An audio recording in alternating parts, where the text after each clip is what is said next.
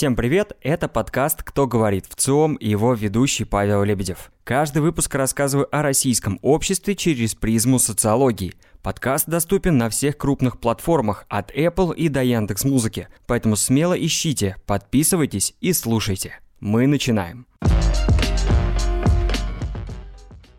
Пандемия внесла сильные коррективы в поведенческие практики людей. Как, спросите вы? Ну, например, как россияне стали приветствовать близких родственников и друзей. В ЦИОМ повторил аналогичный опрос от 2019 года для оценки влияния пандемии. В 2020 году в полтора раза снизилась доля россиян, приветствующих друзей и родных поцелуем с 40% до 27%. В прошлом году практически каждый второй россиянин сообщал, что с определенной периодичностью практикует поцелуи в качестве формы приветствия или выражения чувств к своим близким и родственникам.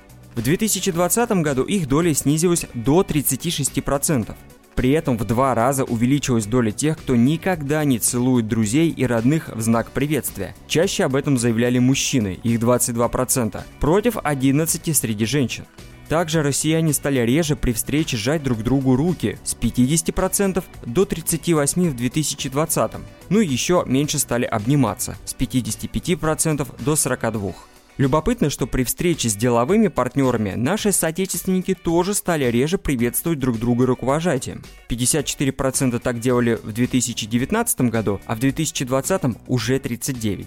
Но еще реже они стали улыбаться. 27% только это делают в 2020 году. Другое дело, что объятия и поцелуи в качестве приветствия деловых партнеров и коллег не были и ранее распространены среди наших сограждан.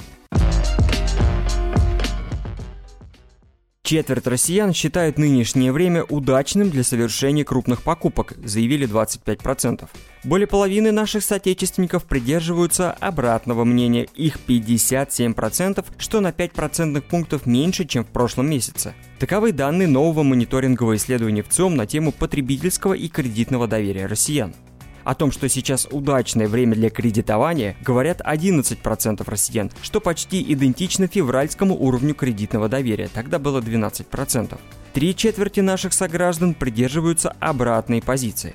Добавлю, что по сравнению с весенним периодом снизилась доля придерживающихся сберегательной политики в экономическом поведении. 68% считают, что лучше тратить по минимуму, откладывая как можно больше на будущее. Это значение на 8-11% пунктов ниже результатов опросов в период с апреля по июль текущего года. За год наименьшее число россиян считает, что свободные деньги нужно положить в банк, это 32%. Напротив, предполагает, что деньги из банка лучше забрать, это 42%.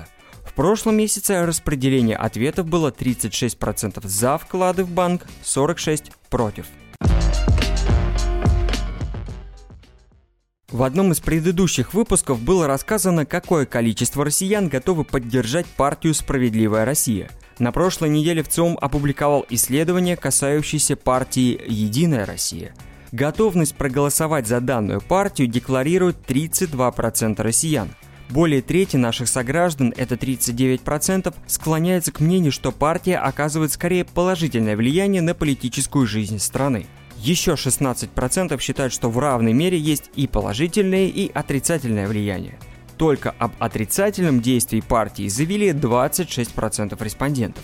По мнению россиян, за партию «Единая Россия» голосуют чаще сторонники стабильности, это 68%, нежели сторонники перемен, их всего 11%. При этом каждый пятый опрошенный затруднился ответить. Вопросы пенсионного обеспечения всегда сильно будоражат умы наших сограждан. И вот на прошлой неделе в ЦОМ представил данные исследования об отношении россиян к работающим пенсионерам. Если пожилой человек хочет продолжать работать, никто не должен ему это запрещать. Так считают 45% опрошенных. И чаще это 60-летние респонденты и старше, их 49%, а также жители столиц, их 56% при том, что почти четверть россиян высказывают мнение о том, что можно только посочувствовать тем, кого обстоятельства вынуждают работать в старости. Это мнение распространено чаще среди молодых респондентов от 18 до 24 лет, их 30%. В работе на пенсии есть и положительные, и отрицательные стороны, считает каждый пятый россиянин. Только 8% считают, что пенсионеры занимают рабочие места и мешают продвижению молодых сотрудников. Причинами, по которым пенсионеры продолжают работать, россияне считают прежде всего недостаточный размер пенсии, заявили 74%. На втором месте это стремление материально помочь детям и внукам, заявили 56%. А замыкает тройку ответов желание быть с людьми и в коллективе, это 32%. При этом российские респонденты сообщают – по мнению их окружения, и пенсионеры, и представители 40-летнего возраста приносят одинаковое количество пользы в работе. Это 34%. Каждый пятый говорит, что по косвенной оценке больше пользы в глазах его окружения приносят 40-летние сотрудники. Среди тех, кто не находится на пенсии, собираются работать после выхода на нее 22%.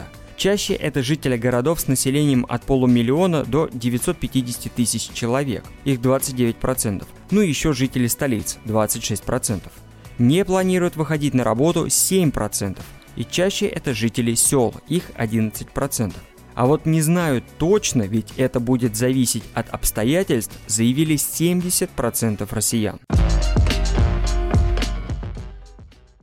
Благодарю за прослушивание. Как всегда напоминаю, что все выпуски подкаста доступны на всех крупных платформах от Яндекс Музыки до Apple и Google Подкаст. Полные данные исследования читайте на сайте вцом.ру и в наших соцсетях. С вами был подкаст «Кто говорит в ЦОМ» и его ведущий Павел Лебедев. Услышимся через неделю. Пока.